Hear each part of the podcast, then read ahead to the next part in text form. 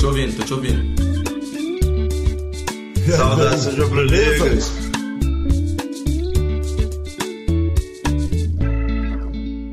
Olá, bem-vindos, boa noite. Você já imaginou ser muito fã de um craque e esse craque virar muito seu fã também? Já pensou? Assim, ser ídolo do seu ídolo ou ser fã do seu fã? É o caso dos nossos dois convidados de hoje. Um é ator, cantor e se tornou um xodó nacional na última edição histórica do BBB, o BBB 20. Ele já ganhou muitos prêmios em, em mais de 30 filmes. O outro é um artilheiraço do futebol, que também coleciona títulos, é temido pelos adversários e amado por sua imensa torcida. Então, o tal Xodó do BBB não levou o prêmio final, mas conquistou um troféu que para ele é um maracanã de afeto. A torcida do camisa 9 de seu querido Flamengo. E tá aí, ó, os mais novos amigos de infância, Babu Santana e Gabriel Barbosa, o Gabigol. E aí? Tamo junto. Essa amizade que começou na, na pandemia vocês só se viram assim até agora, vocês não se conhecem pessoalmente. Ainda não. Não vejo a hora de liberar esse negócio todo pra gente ir lá no Vidigal. Dar um rolê lá. Você quer conhecer o Vidigal, Gabriel? Você já conhece? Quero muito conhecer. A gente se falou, se falou aí por, por esse tempinho que a gente é, conseguiu logo depois do BBB. Já combinamos um, um churrascão no Vidigal e também um jogo no Maraca quando quando tudo voltar normal. É, o Babu, frequentador do Maraca desde sempre, né, Babu? Opa, desde moleque. Eu, eu, eu, fui menos do que eu gostaria de ir, né? A gente, pô, nem sempre dava para ir, mas uma hora foi falta de dinheiro, uma hora foi falta de oportunidade mesmo, que a gente começou a trabalhar bastante, graças a Deus. Às vezes a gente estava no desencontro, estava em outro lugar trabalhando, mas eu sempre que eu podia, eu estava, estava no Maracanã, sempre torci adorei, sempre curti essa, desde a contratação do Gabigol, toda a história que ele está construindo. Por isso que eu torci para ele continuar. Eu acho que, que é, a gente precisa, a gente carece de, desses jogadores que ficam e viram ídolos assim, é, é, é tatuados mesmo na, na, nossa alma. Então eu torcia muito pro, pro, pro Gabigol ficar. Você nos deu, você nos inspirou muito medo, você nos deu um susto, Babu. Cara, no meio oh. de uma pandemia, ser internado, parar na UTI, que parada sinistra foi essa? Nossa, foi terrível, porque eu tava, não estava me sentindo muito bem, eu estava acordando com muita cãibra no, nas pernas, estava com a boca seca. E toda vez que eu levantava, eu estava sempre muito cansado, né? Estava, graças a Deus, a gente estava fazendo bastante publicidade, conteúdo para a internet, então a gente estava num ritmo é, dentro de casa que quando você começa a trabalhar, o home office tem esse problema, né? Ou você fica muito tempo parado ou você não sabe a hora de parar. Então a gente teve uma carga pesada assim de trabalho e eu pensei que era aquilo. Aí eu fui no médico para, sei lá, pô, tive um mal-estar e eu fui no médico. De repente o cara me mandou fazer um exame de sangue e aí quando ele volta, ele volta falando para minha mulher que eu vou ficar internado no CTI. Eu falei, que foi, foi para mim foi assustador. Eu tava bem. Mas não era a Covid, era não, diabetes. Era diabetes e eu, nunca tive. Eu fiz exames antes de entrar na casa e eu tinha tido uma alteração, coisa que eu nunca tinha tido na minha vida. E durante o programa a gente ia consultando o médico. Durante o programa minha, minha, minha glicemia voltou ao normal. Né? Então, quer dizer, foi uma coisa que me assim, deu um, um sinal amarelo mas logo em seguida voltou ao normal, eu fiquei tranquilo. Logo você que ganhou a merecida reputação de grande mestre cuca, de grande cozinheiro no BBB. É? Você acompanha as lives dele, Gabi? Você consegue? As lives claro, de culinária? Claro, claro, eu vejo tudo, a famosa rabada. Tô ansioso pra comer isso aí. Boa rabada, cara. Eu tô, eu tô estudando jeitos de poder é, poder comer uma coisinha ou outra lá, né? Tirar bastante gordura, sei lá. Agora eu tô, re, é, eu tô me reinventando na cozinha. Além, além das delícias que esse cara aprontou lá na cozinha do BBB, ele também Essa você conhece bem, Gabigol. Ele, ele criou a dancinha do Babu, né? E foi Não, aí, aliás, que começou essa amizade, porque teve uma comemoração de gol. Naquele tempo, antigamente, que tinha torcido nos estádios, esse cara comemorou o gol fazendo a sua dancinha. É, quem inventou a dancinha foi o Gabigol, não fui eu. Quem inventou foi ele. Peraí, me explica essa história, Ga- Gabigol. Quem inventou? Foi você ou foi ele? Não, foi ele, foi ele. A gente tava lá no, no, no ninho, concentrado pro jogo, e aí ele tava no paredão, e aí, pô, reuni todo mundo lá pra ver junto. Tava eu, o, Fili- o Felipe Luiz, o Diego Alves, todo mundo torcendo. E aí já tinha essa, essa dancinha, né? Tinha, já tinha gerado muito meme na, na internet. Aí eu falei pros caras, ó, se ele ganhar aqui hoje, amanhã vai ter dancinha do Babu. E aí eles, não, duvido, duvido, duvido. E aí quando eu fiz o gol, eu acabei dançando, não igual a ele, né? Porque o remédio dele é diferente. Vou te ensinar, vou te ensinar, O moleque. cara é, o cara é profissional, né, Gabriel? O cara é profissional. eu pô. tentei, eu tentei fazer uma homenagem pra ele.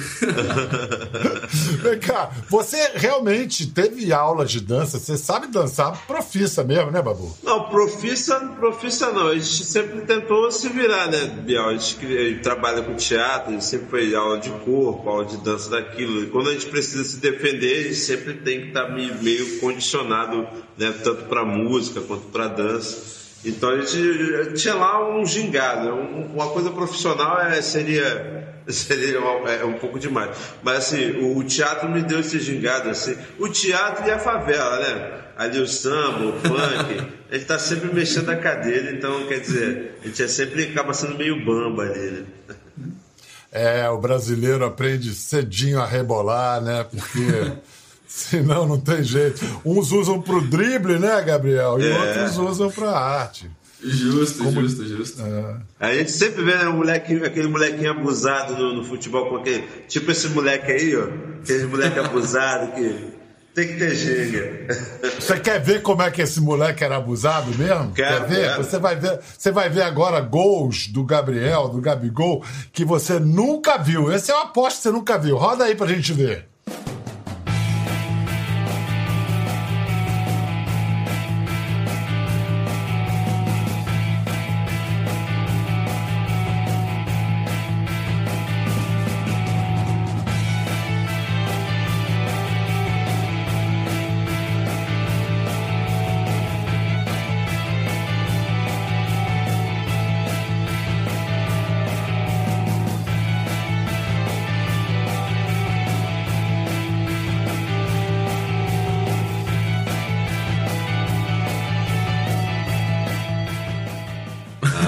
Cavadinha e mandando a torcida ficar quieta. Sempre foi marrento, Abusado, né? né? Que momento! É, sempre fui, sempre fui abusado. Sempre fui abusado. Desde pequenininho ali na Graças rua, não sabia Deus. perder. Mas também quando ganhava, tirava onda. Sempre fui abusado. Você foi criado numa área que na perifa de São Bernardo, né, que é o Montanhão. A barra era pesada lá no dia a dia, Gabriel? Era, era bastante. É, sempre tinha tiroteio, né? Essas coisas. É, às vezes a polícia também invadia bastante, era bem complicado. E eu era muito novo, né? Eu era muito novo, então às vezes meu pai e minha mãe não me falavam, mas é, obviamente que a gente depois saía na rua para jogar bola, para conversar e ouvia alguns relatos. Então é, era bem perigoso, mas aí com oito anos eu acabei indo para o Santos e consegui, consegui sair de lá. Antes você jogou salão, futsal no, no São Paulo, antes de ir pro Santos, foi isso? É, então, teve essa história porque eu jogava na- numa escolinha em São Bernardo e aí também e, e fiz teste para ir para o São Paulo. E passei nesse teste, só que eu tinha que pegar três ônibus até ir para o Morumbi. E aí, ou a gente ia treinar ou a gente comia em casa. então ficou um pouquinho complicado. E aí, logo depois também fiz um teste no Santos, onde o Santos me deu mais condições de, de poder sobreviver com a minha família e também dessa condição de sair de lá. E aí foi que eu mudei com a, com a minha família para Santos. Você sabe que o Santos é o segundo time de todo brasileiro, né? Depois do, do Pelé não tem jeito. Qualquer brasileiro. É, o, o Santos é É a segunda camisa embaixo da camisa oficial. Babu, e a sua infância também no Vidigal, também um, um... Ali é diferente o Vidigal, porque não é periferia, é no meio de uma área muito nobre do Rio, o que torna as coisas também mais complicadas, talvez, ou é, diferentes. Né? Era muito. Era, era, a minha infância foi uma infância muito, eu acho que rica nesse sentido de pluralidade, sabe? Eu tava, a gente estava ali, na, nós éramos uma, uma região, uma favela entre o Leblon e São Conrado. É um dos dois bairros mais nobres do Rio de Janeiro, né? Então, de frente para um hotel de luxo. E de frente para o mar. Então, e de frente para o mar. era, era, era, a gente tinha esse privilégio, a gente tinha noção desse privilégio, né? E ao mesmo tempo tinha as barreiras sociais, né? E enfrentando as diferenças, assim, era uma coisa muito louca, né? É, uma coisa assim, você... A desigualdade no Rio de Janeiro é, é muito visível. Né? Era muito, era, era, era, era, assustador. E desde sempre a gente nasceu vendo isso, né? Eu lembro que eu saía, sei lá, de repente ia fazer um trabalho na casa de um amigo no, no, Jardim Botânico e tinha uma realidade, aí acabava aquele trabalho, subia, jogar bola, e aí já havia uma, uma situação de fome ou, ou, ou de dificuldade. É, é, é era muito louca, né? mas foi rico para a vida para aprender e valorizar as, as conquistas né? e, e seguir perseverante para que pudesse superar as dificuldades né? e ver que todo mundo também é igual, né? independente de, de qualquer coisa. Gabriel, você sabe que o Santos do Babu foi um, um grupo chamado Nós do Morro. Muita gente boa saiu desse grupo, vários atores e atrizes. Como, por exemplo, de cabeça assim, quem você lembra, Babu? Ah, Além tem de você. o Thiago, né? Tem o Thiago Martins, nós temos o Jonathan Roberts, nós temos a Roberta Rodrigues, Micael Borges, Marcelo Melo Júnior. É, a gente tem uma galera aí Timaço, dá para escalar um time de futebol. e é, é, mas mesmo assim é um funil, né, rapaz? É um funil é. atrás do outro. Para você, Babu, o que, que representou o BBB assim de, de guinada na sua vida, de uma virada assim?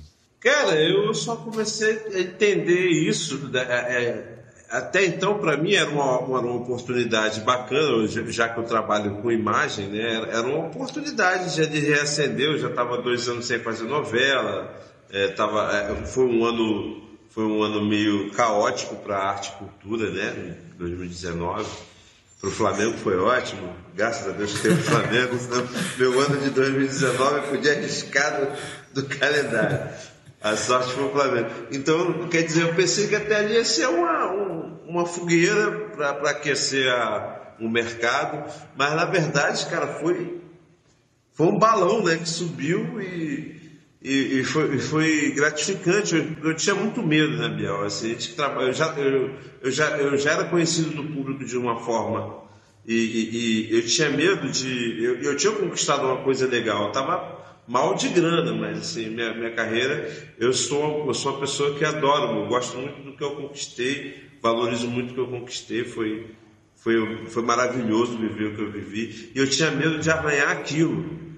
Né? É, mas aí eu falei, ah, agora que eu fui. Você tinha motivos para ter medo, porque a pessoa se expõe ali de um jeito que você pode perder muito, pode ganhar, mas tem muito a perder também. Gabigol, você acompanhou as reflexões que o Babu fazia, as conversas, os papos dele sobre a questão racial, ajudando não só os colegas de confinamento, mas o público a pensar nisso. Você acompanhou isso? Achou legal? O que você achou? Sim, sim, sim. Isso foi também uma das coisas que, também que, que me fez gostar muito dele, né? Eu acho que é algo que é, que é pouco falado e, e, e às vezes até é falado, mas não com tanta importância. E ele falou em um local que é 24 horas câmera, 24 horas pessoas vendo. E eu era uma, eu era uma que ficava no 24 horas em casa, é, no telefone com meus amigos, vendo aquilo ali. Então, como eu falei, aquilo ali foi uma aula que ele, que ele deu não só para quem estava na casa, mas também para quem estava fora. A gente gosta muito de, de rap, a gente conversou sobre isso, então eu acho que ele, é, ele ali, com palavras, é, mostrou o que significa, o pente na cabeça que ele usa, é, as músicas que a gente mesmo escuta e gosta Então eu sou muito fã do Emicida. Então é um cara também que eu, que eu gosto muito de ouvir, que eu gosto muito de, de é, ouvir ele falar sobre o racismo.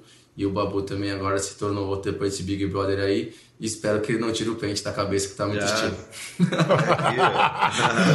Escuta, o, o Gabi- Gabriel, o- os artistas nos Estados Unidos, por exemplo, artistas e jogadores de futebol estão muito engajados nesse movimento de antirracismo. Aqui, agora que começou o futebol no Rio, muita gente acha que não devia ter começado, mas essa não é a nossa conversa. Fluminense e Botafogo marcaram posição. O Flamengo não. Teve algum problema? Vocês estão pensando em fazer alguma coisa? Na verdade, quando voltou o futebol, é, teve muito das comemorações, né? Das comemorações. É, isso também foi, foi pauta entre os jogadores. A gente mesmo ali no dia a dia, a gente conversa bastante sobre isso. Então eu acho que sim, o Flamengo deveria fazer e creio que vai fazer, porque os jogadores também é, é, se vê se vê nessa obrigação, entre aspas, né? Porque isso não é obrigação, é algo normal. Então, desejo, né? um desejo de, de, de expor isso. E claro, claro que isso vai acontecer. Tomara que saia um gol aí para que eu possa também, não só fazer dancinha, mas também levar para esse lado também racial. É, Babu, como é que você está interpretando, como é que você está reagindo, vendo essas manifestações, esse movimento mundial que aconteceu depois daquele assassinato filmado do George Floyd lá nos Estados Unidos? Você acha que isso pode marcar um- um- uma nova, um novo movimento? Eu acho que é, vem, vem a fortalecer, sim, claro, esse movimento que já vem forte de, de muitos e muitos anos, né? Desde lá do Martin Luther King, até antes mesmo dele, até, até mesmo esse movimento começa a partir do momento que a gente quebra as correntes, né? Onde toda, é, eu acho que agora com esse poder da internet, com essas coisas sendo filmadas, a gente conectando essa coisa globalizada, né? Então, quer dizer, é um, é um marco sim, mas é, eu, eu- só, eu só torço para que isso não seja uma onda de internet ou, ou uma falta de, de assunto. Eu espero que isso seja uma coisa latente, né? porque quem nasce preto sempre traz isso. Né? É, é, eu fiquei muito feliz de muitas coisas que eu falava no meu dia a dia, ter despertado discu- discussões e, e- e alimentado coisas para as pessoas debaterem e pensarem. né? Então, é, eu vejo com muita tristeza que essas coisas tenham que acontecer para que aconteçam esses booms, sabe? E, e- e- e é como eu fico triste também como a gente só funciona no extremo. A gente tem que começar desde o singelo. Não precisa uma pessoa ser morta diante de câmeras para que a gente movimente, para que a gente, pô, já é um absurdo. Cara, eu acho que já é um absurdo. É um absurdo a gente tratar o, a- o tema, essa questão do jeito que, que a humanidade trata. Em pleno 2020, né? Você tem o Floyd, mas você teve dois anos atrás um menino aqui do lado da minha casa que teve o mesmo fim, o mesmo. Há fim. poucos meses mesmo, né? O menino que foi São Gonçalo, né? Fuzilado dentro de casa. É, eu acho que eu espero que a humanidade não espere esses extremos acontecerem para que a gente possa se manifestar e que a gente possa praticar no nosso dia a dia não só a questão de raça, como de gênero, como de opção sexual. Eu acho que, cara, acho que a gente chegou num momento que a gente tem que evoluir, dialogar e, e ter mais amor, pelo amor de Deus. Eu acho que o mundo, né, ele está falando para a gente é, essa, essa pandemia, eu acho que não estou falando uma questão religiosa ou, ou extra, extraordinária, é uma coisa que está tá acontecendo diante dos nossos olhos. Não é possível que a gente consiga permitir que isso continue acontecendo. Não é possível que a gente ache isso normal. É, e como você falou, essa pandemia, algum tipo de lição a gente vai ter que tirar disso. E é o seguinte: os negócios de vocês são os mais afetados, né? Porque a arte e o esporte vivem de aglomeração. Vou mostrar Isso. uma foto, pra, vou mostrar uma foto para vocês de 1918, durante a, a epidemia da gripe espanhola nos Estados Unidos. Olha os espectadores. Todo mundo de máscara, apesar de não ter muito distanciamento. Gabigol, o que, é mais estranho? Jogar com arquibancada vazia, aqueles gritos que você ouve. O, o- estranhíssimo. Ou não poder abraçar depois do gol? Meu Deus, que pergunta. é, pô, acho que as duas coisas são muito difíceis. É óbvio que a gente tem que fazer isso, é algo que a gente tem que, que enfrentar. Temos que ficar em casa, temos que fazer nossa quarentena, cuidar todos é, de, de, de todo mundo. Mas óbvio, né, o futebol sem torcida, eu acho que não, não é futebol. Acho que tem que inventar outro nome para isso, porque você não entrar no gramado e não, e não ver a torcida cantando os seus hinos. Também, primeiro é... gol que você fez, primeiro gol que você fez sem torcida, você ficou esperando, uou, e não veio nada? é, a gente jogou agora é, no primeiro jogo, né? E eu não, não, tinha, teve um jogo antes que já foi sem torcida, esse jogo eu não joguei, que foi bem atrás. E nesse último que eu joguei foi muito estranho, porque também até a gente né, não sabe se vai comemorar para a torcida, se fica parado, se só bate a mãozinha. é muito complicado. Mas eu te juro que eu tô com tanta saudade de ver, pô, ainda mais a torcida do Mengão, né? Que lá do estádio todo jogo. Então dá uma saudade é, bem grande. Mas como, como eu falei e volto a falar, temos que cumprir para que tudo isso aí passe logo. É que nem se o, o Babu representasse uma peça de teatro para um teatro vazio, plateia. Pra ninguém, coisa pra de, ninguém. Que, coisa de maluco, né? É, é isso aí, resumiu bem. É. Gabriel, você e o Babu, os dois são adorados pelas crianças. Você tem, vocês têm público infantil. Por que, que você acha que as crianças se amarram tanto no Babu? Meu Deus, primeiro que eu acho que deve dar vontade de dar um abraço nele, né, cara? Desse tamanho aí, pô, dá vontade de dar um abração nele, né? Pode, e para as crianças querem um colinho, né? Pô, um colinho para ficar quentinho. Não, eu acho que eu acho que também ele, ele tocou nesse público, eu acho que muito por causa da alegria, muito por causa da dança, muito, muito óbvio que ele também era muito turrão no Big Brother, mas também era um cara de, de sorriso fácil que, que que transmite a alegria pro povo. Então eu acho que, é. como ele acabou de comentar, eu acho que nesse mundo tá faltando mais alegria e amor. Eu acho que ele transmite muito isso. E a criança percebe quando o cara tá é de verdade. Né? É de verdade. Não, não dá para enganar, né? A criança não, não percebe como. isso. E, e, Babu, e você? Na, na, Colômbia, até as crianças que torciam para o Júnior Barranquilha no ano passado na Libertadores ficaram emocionadas com o Gabigol, Gabigol. Como é que você explica a atração do Gabigol é, é, que ele exerce sobre as crianças, Babu? Ah, eu acho que essa todo, todo jogador que tem esse futebol solto, que procura jogar um futebol bonito, essa coisa, é, esse espírito do, do, do moleque, de fazer arte, né? Você tem, você tem isso no, no, Gabriel, você, tem, você tinha lá no Robinho, né? quando passou os gols, tinha um Robinho e tinha o Neymar ali no meio também, né? Então você é. via, e, e, esse jeito, daquele, eles pequenininhos, você vê eles tudo grandão assim, com aquele mesmo jeitinho ali, né? Então, é esse jeito maroto, essa coisa que até em nós que somos mais velhos, desperta essa coisa do menino. É muito poético, acho que o, Gabi, o Gabigol ele faz parte do, do, do futebol, uma posição que é ali a, a, a da alegria, né? aquele último toque para a rede. Então, todo esse, toda essa poesia eu acho que encanta qualquer um. Até eu saí de lá como nem um garoto. Faz a dancinha, faz, falei, que dancinha, meu Deus do céu. Então, quer dizer, eu acho que é, é, é esse carisma, assim, né, esse jeito solto de jogar bola, acho que encanta as crianças. E os adultos, e as crianças que tem em nós. É, e ajuda um pouco decidir uma Libertadores com dois Opa. gols nos últimos dois minutos. Só com né? dois gols só.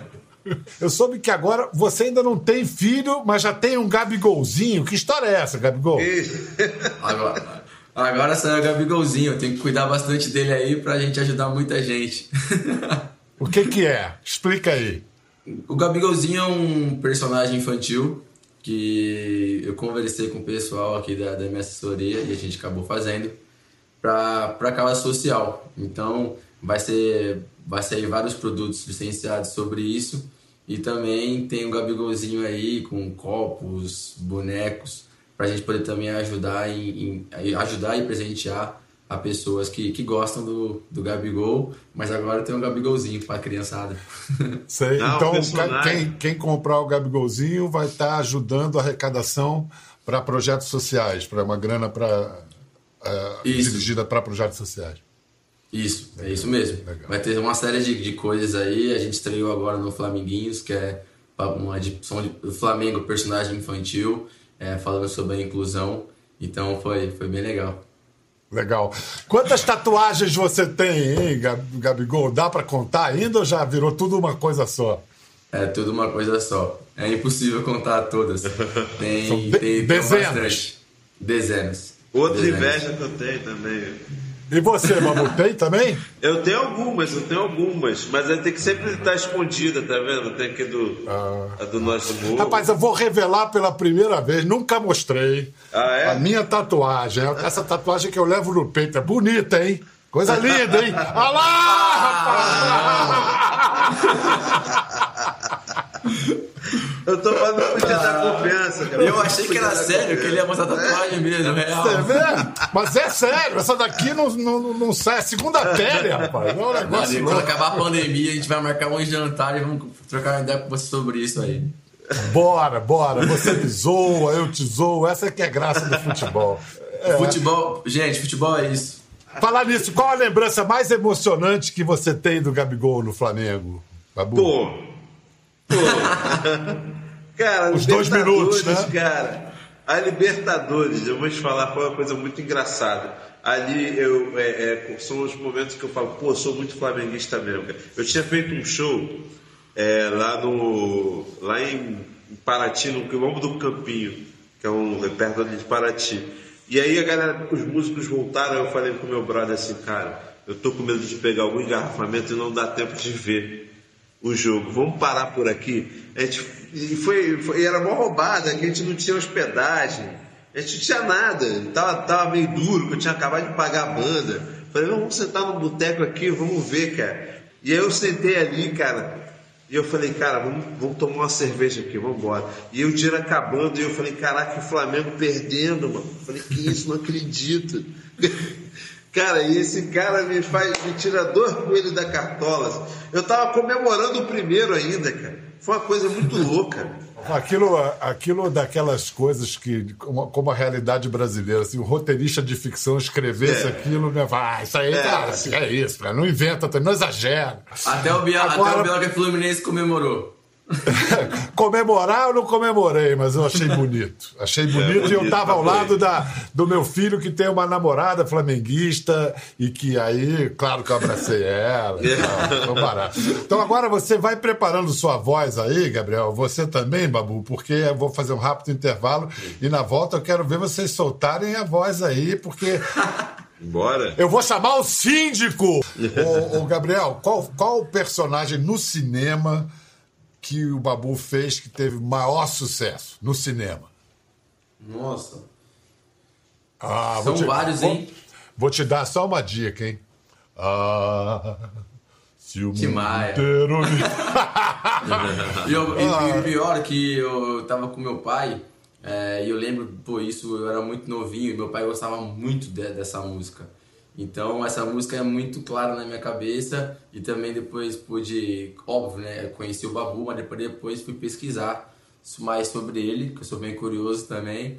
E até comentei com ele que vi uma entrevista dele com Lázaro Ramos, ele no, no Vidigal, e aí ele conta uma série de coisas que é muito bacana. Então, o Tim Maia, é claro que ficou muito marcado. Eu acho que não só para mim, mas para meu pai, para minha mãe, para meus amigos. Então, esse aí foi, foi show. É, o Síndico. Era a cinebiografia dirigida pelo Mauro Lima e adaptada de um super livro do Nelsinho Mota. Que grande figura. Então, pô, bora cantar juntos Azul da Cor do Mar aí. Babu, que é um profissional, puxa. A gente só faz o back vocal ali, pô. Vamos nessa. Na palma da, na palma da mão. Isso, ali, isso. Muito bom. Obrigadão. Obrigado, Gabriel que, que, o segundo semestre de 2020 signifique algum tipo de virada para todos nós. Muito obrigado, Babu. Continuem aí se cuidando. Tchau, gente.